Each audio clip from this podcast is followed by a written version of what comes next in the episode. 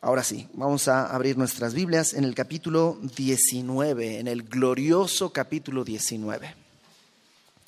Y vamos a orar para comenzar.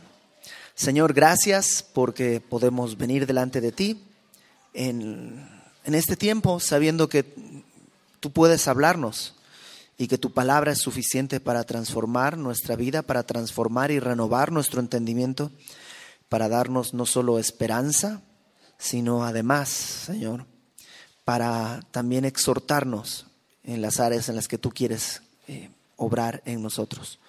En el nombre de Jesús ponemos este tiempo en tus manos. Amén. Apocalipsis 19. Apocalipsis 19 en realidad es la continuación del capítulo 16. ¿Te acuerdas que en el capítulo 16 vimos que en el cielo se termina de derramar la última copa y se escucha, hecho está, ¿no? 17 y 18 vimos una explicación de cómo estaba el mundo, por qué había que juzgarlo tan duramente, y eso fue lo que vimos la semana pasada. Entonces, capítulo 19 continúa la narración, y después de esto, después de qué? Después de eh, eh, el, grito de hecho está, después de que queda culminado el juicio, ya estamos terminando la gran tribulación, dice, oí una gran voz de una gran multitud en el cielo que decía, aleluya. Aleluya es una palabra interesante porque en el Nuevo Testamento esta es la única vez que aparece. No aparece en ningún otro capítulo del, del Nuevo Testamento la palabra aleluya, solamente en este capítulo. También es interesante la palabra aleluya porque no importa a qué idioma vayas, siempre suena igual con alguna diferencia, a lo mejor fonética, algún detallito, pero aleluya se entiende en cualquier idioma pues así. ¿Qué quiere decir aleluya? Es la contracción de, es la suma de dos palabras hebreas, halel y ya. ¿no? Halel es exaltación, adoración, y ya es la contracción de Jehová. Entonces, aleluya es alabado sea Jehová, alabanza a Dios. Entonces, estamos al final de la gran tribulación. ¿Te acuerdas que Apocalipsis es fácil de entender porque tiene su propio bosquejo divino, que está en el capítulo 1, versículo 19, en el que Jesús divide el libro en tres secciones. La primera sección le dice a Juan, escribe las cosas que has visto. Ese es el capítulo 1. ¿Qué vio Juan? Vio a Cristo glorificado. Segunda sección, las cosas que son, capítulos 2 y 3 donde están las siete cartas a las siete iglesias. Y esas son las cosas que son el presente, el tiempo de la iglesia. Todavía estamos ahí, cronológicamente hablando. Estas siete cartas representan la historia universal de la iglesia. Pero un día va a terminar la iglesia y la iglesia será llevada al cielo. Por eso dice la tercera parte, las cosas que han de ser después de estas. ¿Después de qué? Pues después de la iglesia, de los capítulos 2 y 3. La tercera parte son capítulos 4 en adelante. De hecho, el capítulo 4 decíamos que comienza con esa misma frase. Después de esto, en griego son las mismas palabras, meta, tauta capítulo 4 comienza con la iglesia en el cielo. Y ahí está eh, toda la iglesia adorando, capítulos 4 y 5, la iglesia está en el cielo después del rapto, sino cómo llegó, fue arrebatada a los cielos. Capítulos 4 y 5 estamos delante del trono. Capítulos 6 al 19, lo que tenemos es la gran tribulación. ¿Qué es la gran tribulación? Es el tiempo en el que Dios derrama su ira sobre un mundo pecador que lo ha rechazado. ¿Estaremos nosotros en la gran tribulación? No, hay muchas razones teológicas, pero hay una muy lógica, más que teológica, no más lógica. ¿Y cuál es? Que el capítulo 6 está siempre después del capítulo 5. Capítulos 4 y 5, la iglesia está en el cielo. Capítulo 6 comienza la gran tribulación. ¿Dónde estaremos nosotros? En el cielo. La iglesia no estará durante la gran tribulación. Capítulos 6 al 19 se desarrollan tres series de siete juicios. Primero siete sellos, luego siete trompetas y luego siete copas. Cada una de estas cosas trae un juicio sobre la tierra.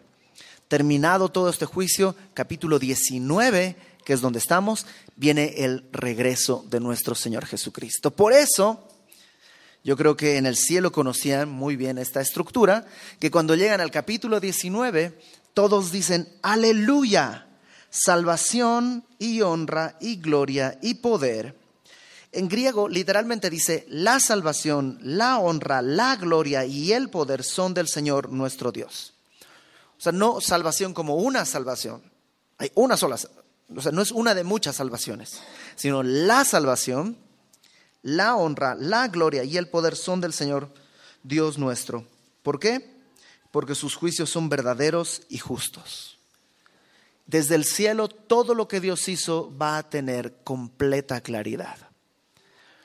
Tantas veces que nos dicen, si Dios fuera justo y bueno, debería dar, repartir el dinero a los pobres, no debería haber pobreza, no debería haber, tanta injusticia. Y, desde nuestro punto de vista, algunas son cosas verdaderamente terribles, ¿no? La violencia contra los niños.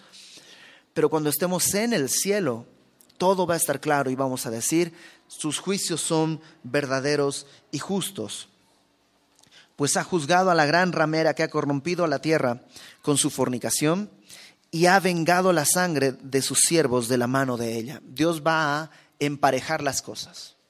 ¿Nunca has estado en alguna especie de juicio, o aunque es así medio, medio criollo, ¿no? Así entre dos personas, y termina y quedas con la sensación de, híjole, no, no estuvo chido. O sea, no, no fue del todo justo, me quedaron a deber, me debían 10, me pagaron 6 o 7, pero me quedaron a deber.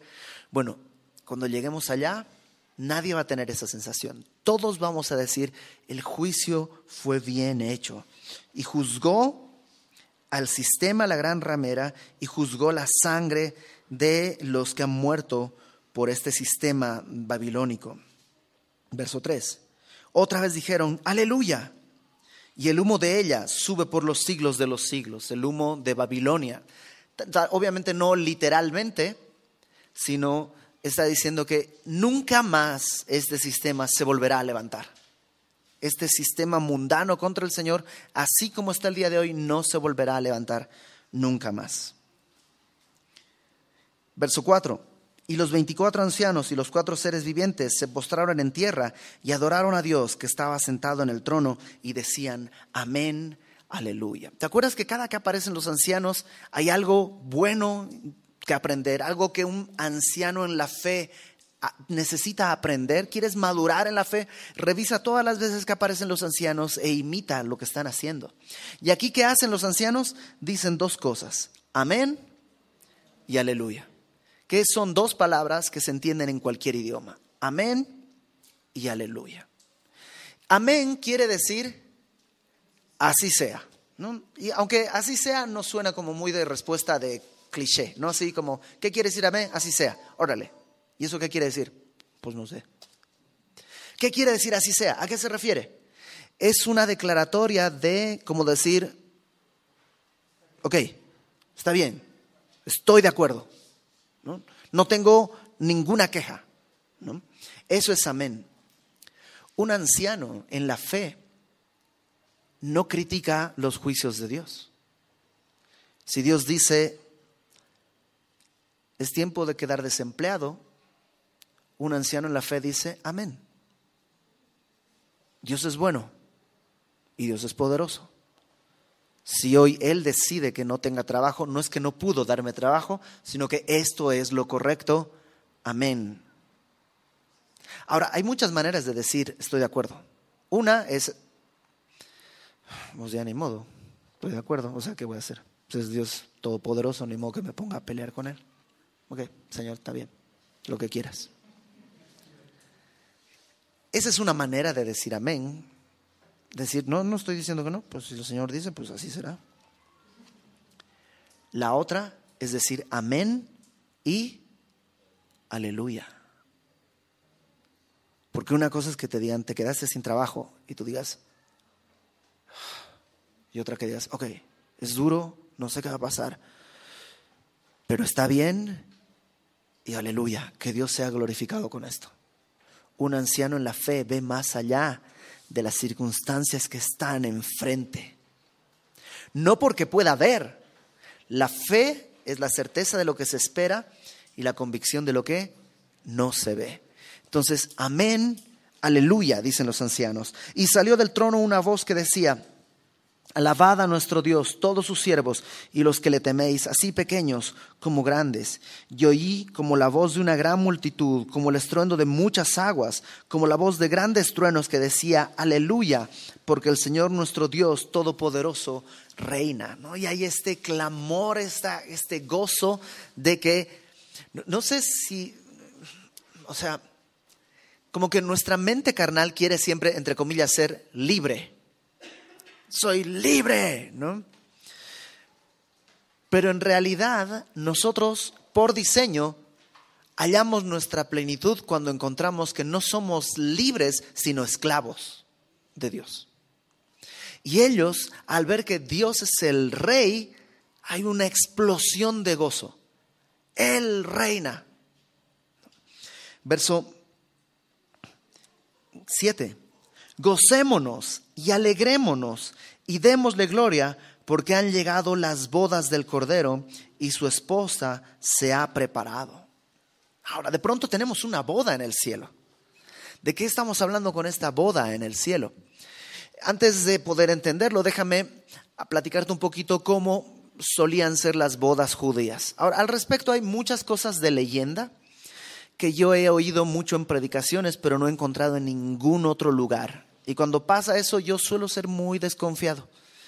Como que me da la impresión de que alguien quiso ayudarle a Dios en su texto y le fue poniendo y poniendo y poniendo, poniendo, poniendo, poniendo. Entonces, de todas las cosas que he leído, hay tres que sí son eh, bíblicas y que sí son comprobables en la cultura judía. La primera es que las bodas judías tenían tres etapas, ¿no? La primera es que lo primero que sucedía era una, una especie de compromiso. había un compromiso entre los dos que se van a casar. Y esto podía suceder eh, incluso antes de que estos dos se conocieran, antes de los dos años se podía decir, pues tú, mi hija se va a casar con tu hijo, y ya se hacía un, como un contrato, ¿no? Se daban la mano, se hacía incluso a veces una transacción económica, se daba la dote y, ya. Esa es la primera parte, el compromiso. La segunda parte de la boda era cuando pues ya estaban los dos pues futuros esposos en edad como para casarse y eh, se los presentaba, digamos, y había una cosa que se llamaba el desposorio.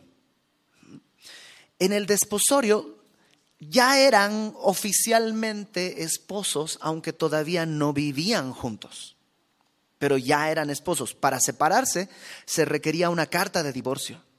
¿Te acuerdas de María, la mamá del Señor Jesús?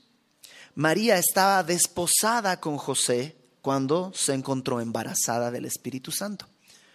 Por eso había tanto revuelo, ¿no? Y cuando ella dice, ok, Señor, si tú quieres, haz de mí como tú prefieras, ella está arriesgándose incluso a que la apedreen porque a los ojos del mundo habría traicionado, cometido, habría cometido adulterio ante su esposo.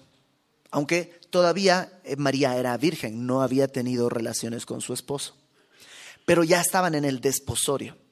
El desposorio duraba pues un buen tiempo. Las leyendas, estas leyendas de púlpito, dicen que el, el, esposo, el futuro esposo, iba a la casa de su papá y construía ahí una casa y cuando la casa estaba lista, el papá le decía, ya estás, puedes ir. Y entonces el pues, novio, chocho de contento, agarraba y llamaba a sus amigos y tocaba la trompeta iba por